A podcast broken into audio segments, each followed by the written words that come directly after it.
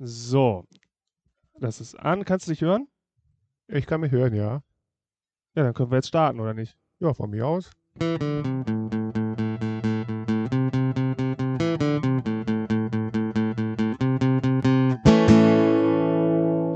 Und damit herzlich willkommen zur zweiten Folge von unserem Podcast Papa erzählt aus der Musik. Hallo Papa. Hallo, mein Sohn. Bevor wir uns über alte Sachen unterhalten, frage ich dich mal, was es Neues gibt. Also was Neues zu unserem Podcast vom, vom letzten Mal. Is Dead, kann ich nur sagen. Wir haben wieder eine neue Untersuchung gemacht und zwar die Spielweise von Paul McCartney untersucht. Aus den 60ern, 70er, 80er und so haben sie verglichen.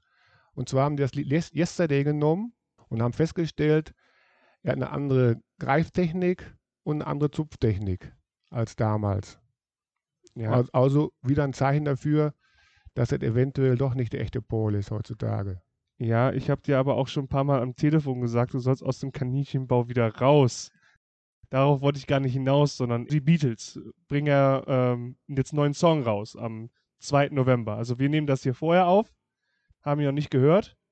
Ich habe gehofft, dass du das sagst, damit ich dann den Übergang machen kann, ähm, dass wir uns heute nicht damit beschäftigen. Zum einen, weil wir ihn ja noch nicht hören konnten und zum anderen, weil das ganz gut zum Thema von der nächsten Folge passt, wo wir das dann, wo wir dann mehr drauf eingehen werden. Du kannst ja trotzdem noch über, eine andere, über andere Musik erzählen, die rausgekommen ist. Ja, zufälligerweise haben die guten alten Rolling Stones ein neues Album rausgebracht, Hackney Diamonds. Also die Musik ist sehr gut, gefällt mir, aber trotzdem möchte ich über eine andere Band sprechen aus den 60er Jahren. Und zwar der Band Kings. Kings mit K, ne? das ist, ähm, heißt so viel wie von der Norm abweichend, ein bisschen schrullig. Ja, genau. Also ich kenne es in anderem Kontext, aber wir sind ja jugendfrei. Also Ja. ne? Und die, diese Band, die bestehen oder bestand aus den beiden, also die Hauptakteure waren die beiden Brüder Ray und Dave Davis, mhm.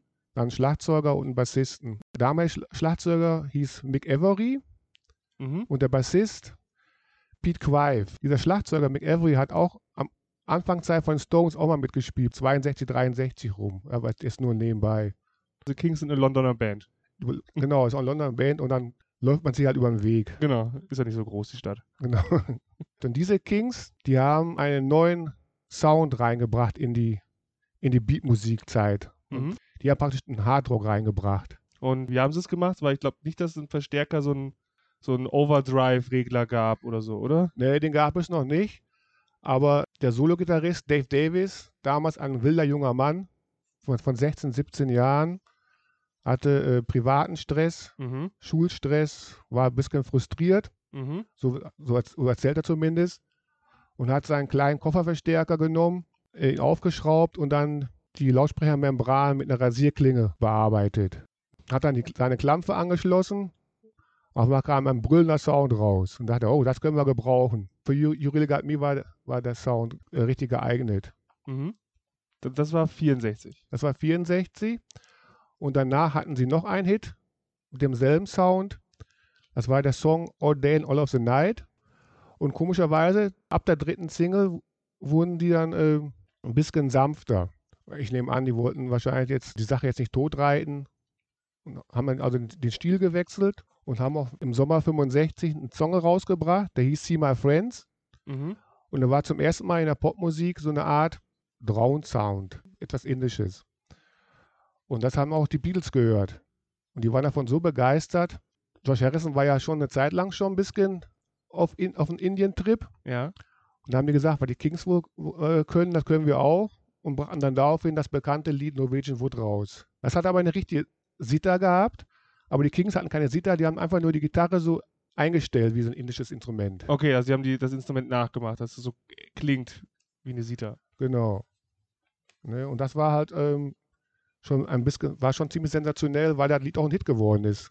Und danach haben die dann sich, ähm, vor allem der Komponist Ray Davis, der war der, nicht nur der, der, der Sänger, war auch der, der Komponist von der Band, hat sich dann textmäßig mehr auf das Alltagsleben und Sozialkritik eingestellt Okay.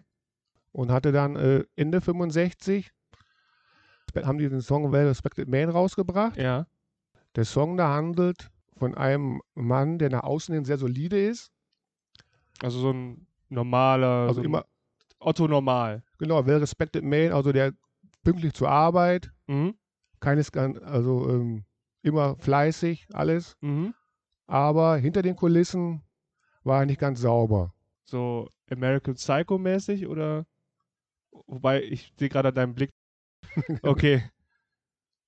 Also nach außen hin wirkt er wie so ein ja, normaler Nachbar. Alle grüßen ihn, er grüßt alle zurück. Ähm, Genau, aber, aber, dann hat er quasi so einen Keller, wo. so schlimm hat das jetzt nicht So erzählt schlimm ist es nicht, in, okay. mit Text, aber wie gesagt, nach außen hin äh, Hui und innen Fui. Okay. Sagen wir ja, so. mhm. Das war für die damalige Zeit sehr ungewöhnlich.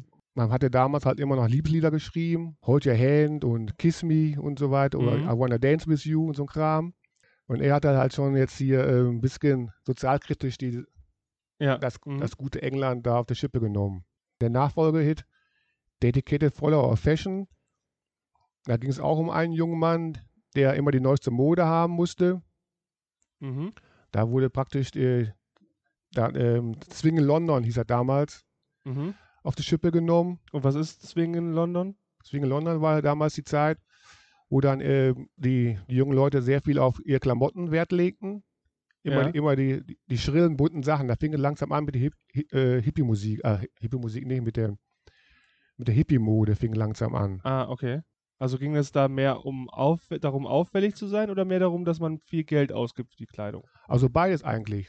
Man legte halt schon Wert auf die, die Markenware. Okay, also so, so war so eine ähm, so ein Markenbewusstsein, so ein ähm, Genau.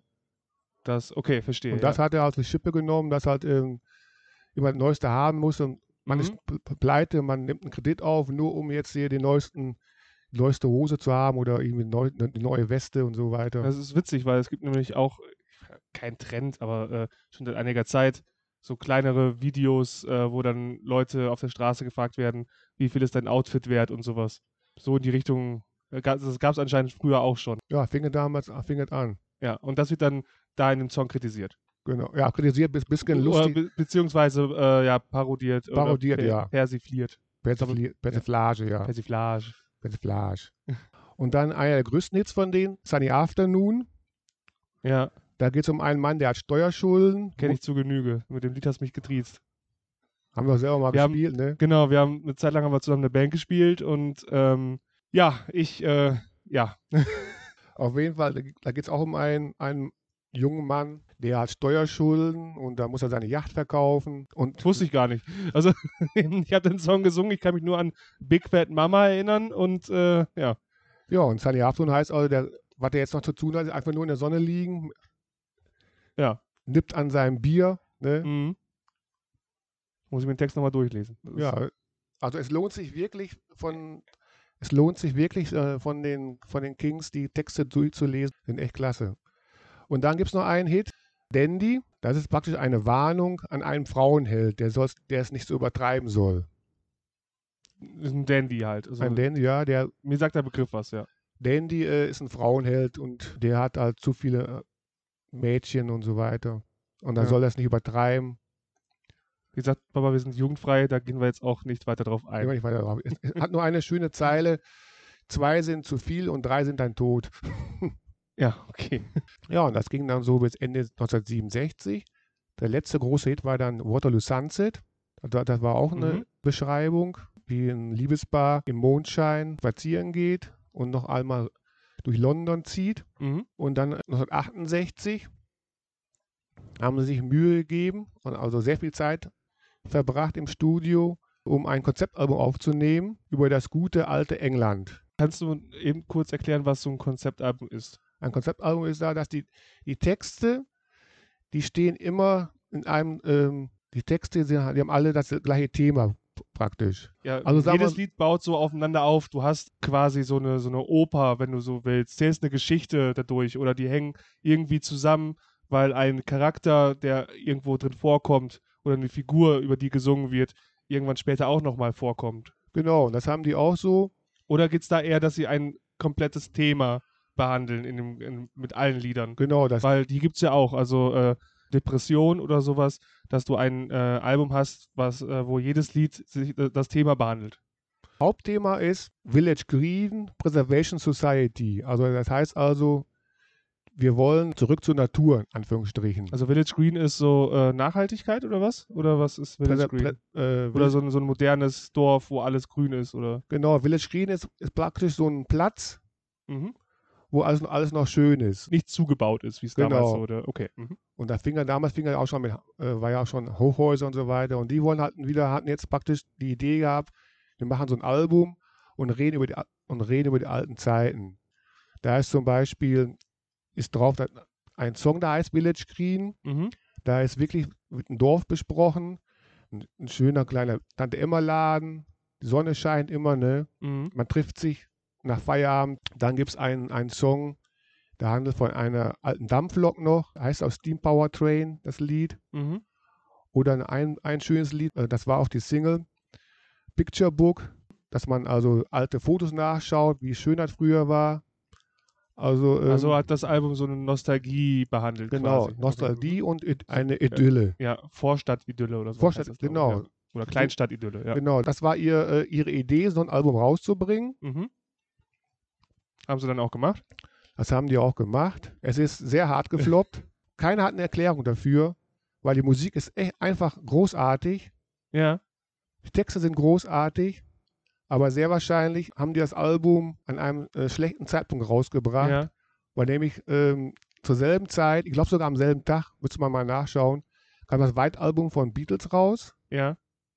und die Stones mit ihrem Album Bankers Banquet auch kurz danach rausgekommen. Beiden Alben sind weiß, White-Album ist weiß und Bankers Banquet ist weiß. Okay, da wollen wir den Stones jetzt mal nichts unterstellen. Nee, ich wollte nur damit sagen, da hätten die, hätten die Kings auch ein weiß oder ein schwarzes Album rausbringen sollen, damit er ein bisschen besser auffällt, aber Ja. kann man ja weg. Aber im Nachhinein, äh, Jahre später, ist das Album trotzdem sehr anerkannt worden, auch von Kritikern. Der Ray Davis war halt Jahre voraus. Die Nostalgiewelle war noch nicht erfunden, kann man sagen. Ja, okay, also es ist quasi ein Fan-Favorite. Genau. Und dann 50 Jahre später, 2018, kam eine, eine richtig schöne Super Deluxe-Box raus mit vier, fünf CDs mit unveröffentlichten Sachen und dann Mono, Stereo. Also da kann man sich richtig schön reinhören. Also es lohnt sich da reinzuhören. In solchen Momenten frage ich normalerweise, ob Papa die hat. Ja, ich habe die. Ja, genau, die Antwort habe ich erwartet. Ich okay. die. Und ja, um- ich muss dazu sagen, war eine meiner ersten Schallplatten, die ich so mal gekauft hatte. Ich war total begeistert. Die Also damals die, äh, nicht die von 2018, sondern äh, die, die, damals in, wann, wann kam die raus, Village Green? Also die kam 1968 raus und ich hatte dann eine Nachpassung gekauft in den 70er Jahren. ja, Ne? Aber die habe ich äh, von hinten bis vorne, von vorne bis hinten durchgehört. Also Ja. das ist einfach einmaliges. Und Aber, deshalb ja. reden wir auch so viel von dieser LP, weil die ist wirklich ein, ein Meilenstein. Weil sie danach haben sich viele Bands auch danach gerichtet, aber wie gesagt, der, der Originalautor, der Ray Davis, hat Pech gehabt, der war der Zeit ein bisschen voraus. ja, der hört sich schon fast so ein bisschen nach Punk an. So die Texte, wenn, von denen du gesprochen hast, die ganze Zeit. Ja, kann So. sein. Ja, Gesellschaftskritik, ähm, vielleicht hätte er, ähm, das ist natürlich Spekulation, hätten die Musik ein bisschen härter sein müssen, vielleicht. also es war, Village Green war eher so seichte Musik, oder? Ja, ähm, Also war keine verzerrte Gitarre drin. Genau, das ja, war- mhm. bei ein, zwei Liedern vielleicht wohl noch, aber wie gesagt, der, die waren keine Gi- Gitarrenband mehr in dem Sinne. Okay, das war 68. Ähm, jetzt weiß ich, kenne ich ein Lied noch von denen, das hattest du noch gar nicht gesagt, also mach mal weiter, vielleicht kommt es ja noch. Oder ich vertue mich mit der Band, das kann auch sein. Ja, wie gesagt, jetzt waren die hatten dieses Konzeptalbum rausgebracht und das lief nicht so. 1969 hatten die dann auch keine Hits mehr. Aber irgendwie 1970, warum auch immer, war, brachten sie einen Song raus mit dem Namen Lola. Den meinte ich, ja. Wenn die Leute Kings hören, denken die immer an Lola. Und da gibt es auf jeden Fall eine interessante Geschichte auch mit, weil in dem Lied, was reimt sich auf Lola? Genau, Coca-Cola. Und da gab es aber Probleme. Genau, ich, ich meine, dass die BBC, das Lied war, war ja eine Single, aber weil das Wort Coca-Cola drin vorkommt, wollte die BBC, glaube ich, hat das als Schleichwerbung, Oder Produktplatzierung oder sowas. oder irgendwie. sowas, auf jeden Fall ähm, als Werbung gesehen, ja. als Werbung gesehen und das geht nun mal nicht. Zumindest in den ihren Augen. Also musste er, jetzt kommt die Geschichte, die Kings, die waren gerade in den USA auf Tournee, wollen wir Ja. mal vorstellen, bekommt der, der Ray Davis einen Anruf, Text ändern. Also ab in den nächsten Flieger nach London, ins Ja, Plattenstudio für zwei, für zwei, drei Minuten eben die eine Zeile ändern. Coca-Cola, von Coca-Cola auf Cherry Cola, Ja, dann wieder zurück um pünktlich beim Auftritt zu sein. Ja, weil die hatten ja nicht zufälligerweise ihre Bänder dabei gehabt, ne? So irgendwie im Koffer oder Nee. so. Ja, du musst dann dahin gehen, wo die Bänder liegen. Ja. Und, und es gab noch keinen Computer und noch keine ähm, Computerschaltung, dass man das i- i- übers Webnetz machen kann und so. ja, ja. Man musste Ähm, vor Ort sein. Es war am Fall. einfachsten, dass er die, nach England rüberfliegt wahrscheinlich, als dass sie die Bänder hätten eingepackt nach, in, nach Amerika geschifft, um es dann dort aufzunehmen und wieder zurückzuschiffen. Also ich gehe mal Ja, mir das vorstellen, dass der Aufwand Ja. geringer war, äh, ihn rüberzubringen. Ja, ja, vor allem, wenn man jetzt noch das Band hinschickt, dauert auch noch ein paar Tage. Ja. Und die wollte unbedingt schnell die Single rausbringen. Ja. Ne, also Flieger hin und wieder zurück. Aber was ich auch gehört habe, aber ist vielleicht auch in einem anderen Zusammenhang, dass das Lied in Australien verboten gewesen ist, eine Zeit lang zu spielen. Hat aber hat er das auch mit dem Coca-Cola-Ding zu tun gehabt? Nein, das hat er mit dem Coca-Cola nichts zu tun, sondern hat er mit dem Textinhalt zu tun. Und zwar ist das jetzt hier, äh, viele meinen natürlich, Lola ist ein Mädchen. Ja. Aber Lola war kein Mädchen oder ist kein Mädchen, sondern ist ein, ein Mann in Frauenkleidern. Ganz kurz gesagt. Und das war natürlich damals, 1970, Ja, ja. ein ganz großes Problem, äh, dass jemand einen Popsong darüber schreibt. Das war natürlich ein Hammer. Und das dann thematisiert. Wie soll man sagen, hat es aber den Verkaufszahlen nichts geschadet, der Bann Nee, im. Radio. Wie es meistens so ist, gerade Platten, die auf Index stehen, die werden gerne gekauft. Nach Lola, dann hatten sie noch einen kleinen Hit, Ape Man. Eight wie acht oder? Ne, Ape wie Affenmensch. Dann ab 1972 hatten die, ging es wieder auf, auf die Konzeptalben zurück. So ein, sehr drastisch kann man sagen. Und zwar haben die Musikalben eine Geschichte mit mehreren Personen erzählt. Aber das klingt jetzt ein bisschen eigenartig, muss ich mal erklären. Das waren richtige Geschichten gewesen. Mhm. Und die Live-Auftritte zu der Zeit waren Theateraufführungen. Also Musicals. kann man sagen, ja, nur halt ohne Tanzen, schätze ich mal. Dass sie getanzt haben, weiß ich jetzt nicht. Die Band hat sich verstärkt mit Bläsern und, Ja. und Sängerinnen. Und auf der Bühne hatten die halt eine Geschichte erzählt und auch die Musiker sind in verschiedenen Rollen aufgetreten. Mhm. Ray Davis natürlich, der hat immer die Hauptrolle gespielt. Ja. Haben sie auch verkleidet, Ja. also kost, äh, äh, kostümiert. Kostü- Kostüme angezogen. Kost, kostümiert. Kostümiert. Miert. I-E-R-T. Kostümiert. Kostümiert. Kostümiert. Kostümiert. Dann lassen wir drin. Lass mal drin. ja, also richtige Wahnsinnsthemen. Und zwar das erste war gewesen, das hieß Preservation, Erhaltung auf Deutsch. Das ging wieder etwas auf das Album von 1968 zurück. Das schöne Dorf von damals Ja. hatte eine Krise gehabt. Und zwar, weil zwei, das war ein, ein Kampf gewesen zwischen zwei? Familien. der Familie nicht, Zwei Dörfer. und, und da ging es um einen Mr. Black und einen Mr. Flash und beide wollten halt die, die Stadt regieren. Parteien. Kann man sagen, Parteien. Ja. So, ne? Kommt jetzt zwar in diesem Und Stück jetzt nicht so darf ganz ich, heraus, darf aber ich ihm raten, und ihre Kinder haben sich ineinander verliebt. Das ist nämlich dann West Side Story oder Romeo und Julia oder.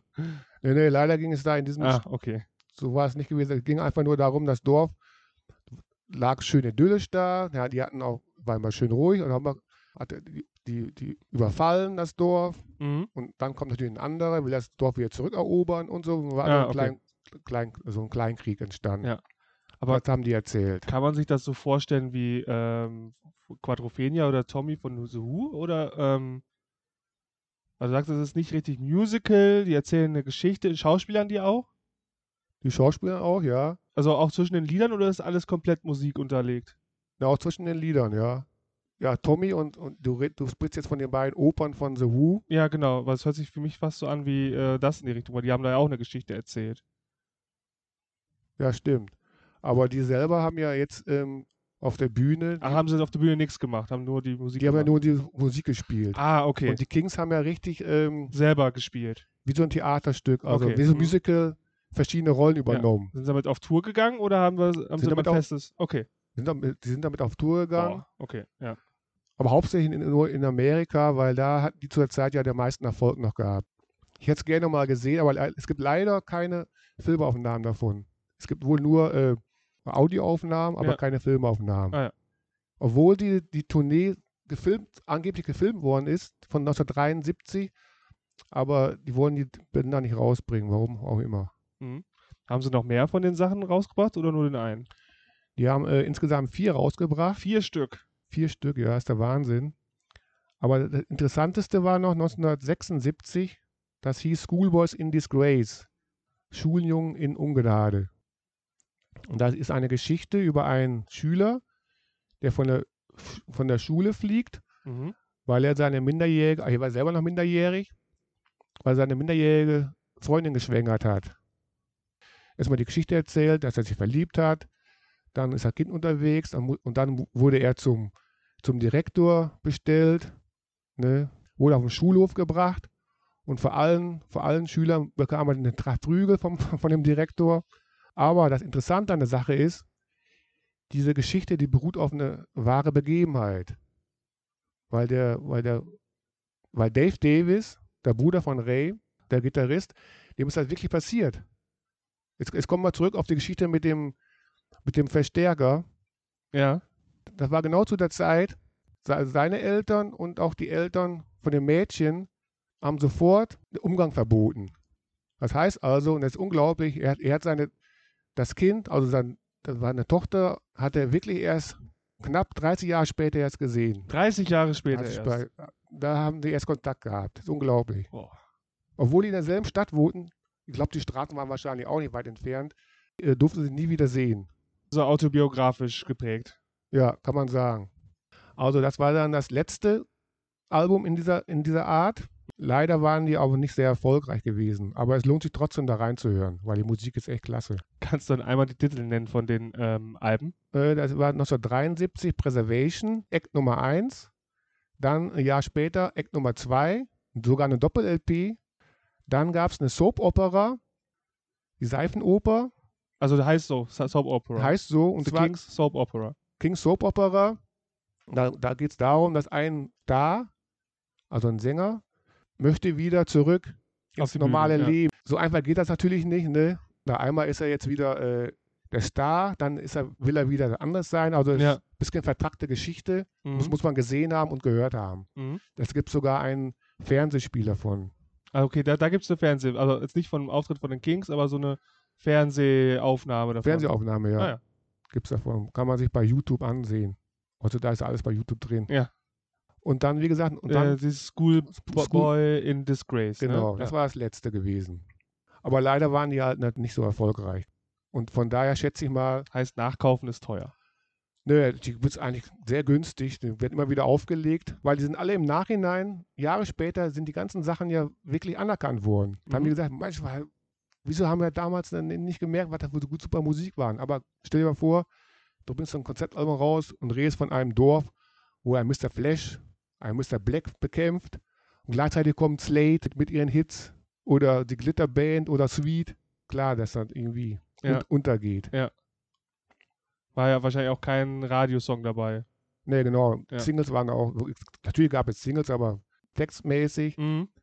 wenn man was rausschneidet, läuft einfach nicht. Das war natürlich jetzt nicht, nicht das Ende von den Kings. Das zweite Comeback kam. Das erste Comeback war ja mit Lola. Jetzt kommt das zweite Comeback. Ein Jahr später haben die sogar ganze Hallen gefüllt in Amerika. Äh, die hatten dann ab 1977 wieder ihren Stil geändert, wieder richtig zurück zu den Roots, wieder Hardrock. Ich nehme an, auf Raten der, der Plattenfirma, die wollen auch ein bisschen Geld verdienen, ne? Mhm.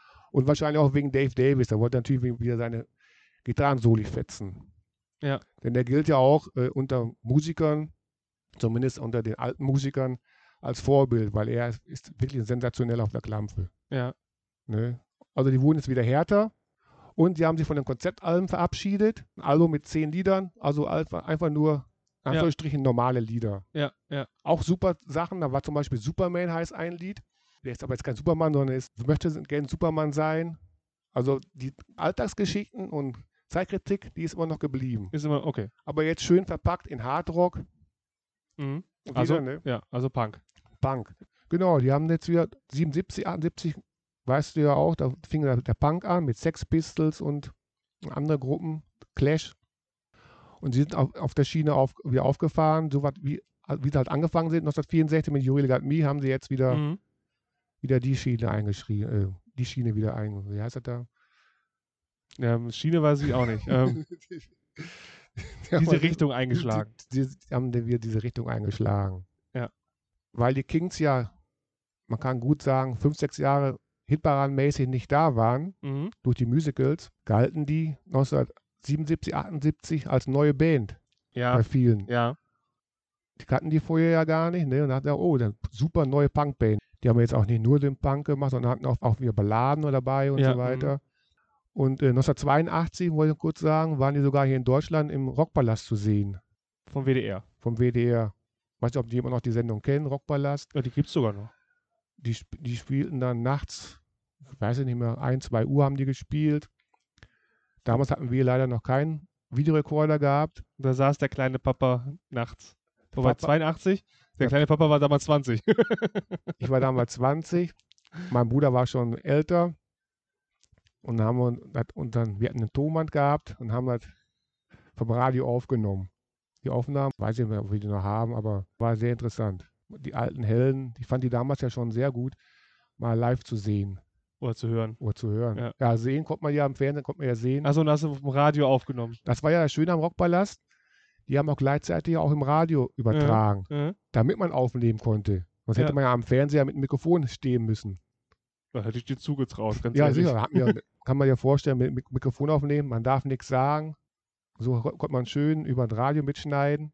Ja, und das ging dann so weiter bis Ende der, der 80er. Und dann wurde es so langsam wieder ruhiger und ging eigentlich bis 1996 haben die sich dann, es, es gibt keine offizielle Trennung, aber da kam das letzte Album raus und seitdem war nichts mehr von den Kings. Haben sie nichts mehr gemacht. Dann hat nur äh, Ray Davis und, der, und sein Bruder Soloplatten gemacht. Mhm. Auch nicht viel, muss man dazu sagen. Und die ganz großen Fans, zu denen ich eigentlich auch gehöre, haben halt gehofft, dass sie dieses Jahr noch was machen werden, weil, Weil? weil die auch 60 Jahre dabei sind. Ah, mhm. Ne, die haben sich 1963 ging es los, ja. sagen wir 23, aber leider kam nichts raus.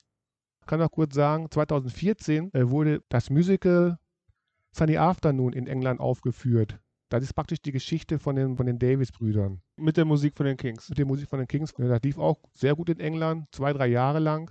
Fand ich ganz gut, dass sie praktisch eine späte Ehrung bekommen haben. Ja, das ist dazu zu sagen. Das waren die Kings. Das waren die Kings.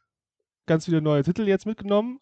Ähm, vielleicht habt ihr auch noch was Neues erfahren. Vielleicht kennt ihr ja sogar Leute, habt Freunde, Verwandte, für die ähm, der Inhalt von diesem Podcast interessant ist. Gerne weiterempfehlen. Ansonsten findet ihr uns auf allen möglichen Podcast-Plattformen, auf Instagram unter papas.musikgeschichten. Davon wusstest du wahrscheinlich auch noch nichts, ne? Dass wir auf dem Instagram sind. Facebook ebenso, papas.musikgeschichten. Vielen Dank fürs Zuhören. Vielen Dank auch von mir. Also, falls ihr durch die heutige Folge Lust bekommen habt, mehr von den Kings zu hören, ihr habt ganz viele Titel bekommen. Musik gibt es auf allen möglichen Streaming-Plattformen und schaut auf den Flohmärkten nach CDs und Schallplatten oder halt auch im ähm, Shop eures Vertrauens. Es lohnt sich. Musik